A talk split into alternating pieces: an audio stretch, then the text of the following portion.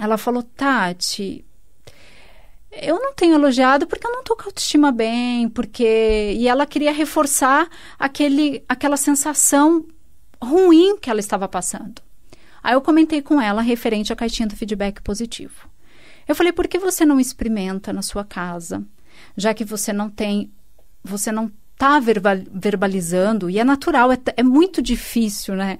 A gente verbalizar alguma coisa positiva. Aí ela falou, eu expliquei para ela mesmo como funciona a caixinha do feedback positivo, o nome de cada membro da família no envelope e tal. Nos despedimos. E eu fui surpreendida porque ela acreditou no poder das palavras positivas, ela acreditou no amor, ela acreditou no bem de novo, ela voltou a ter fé fé em Deus, fé na vida e fé nela.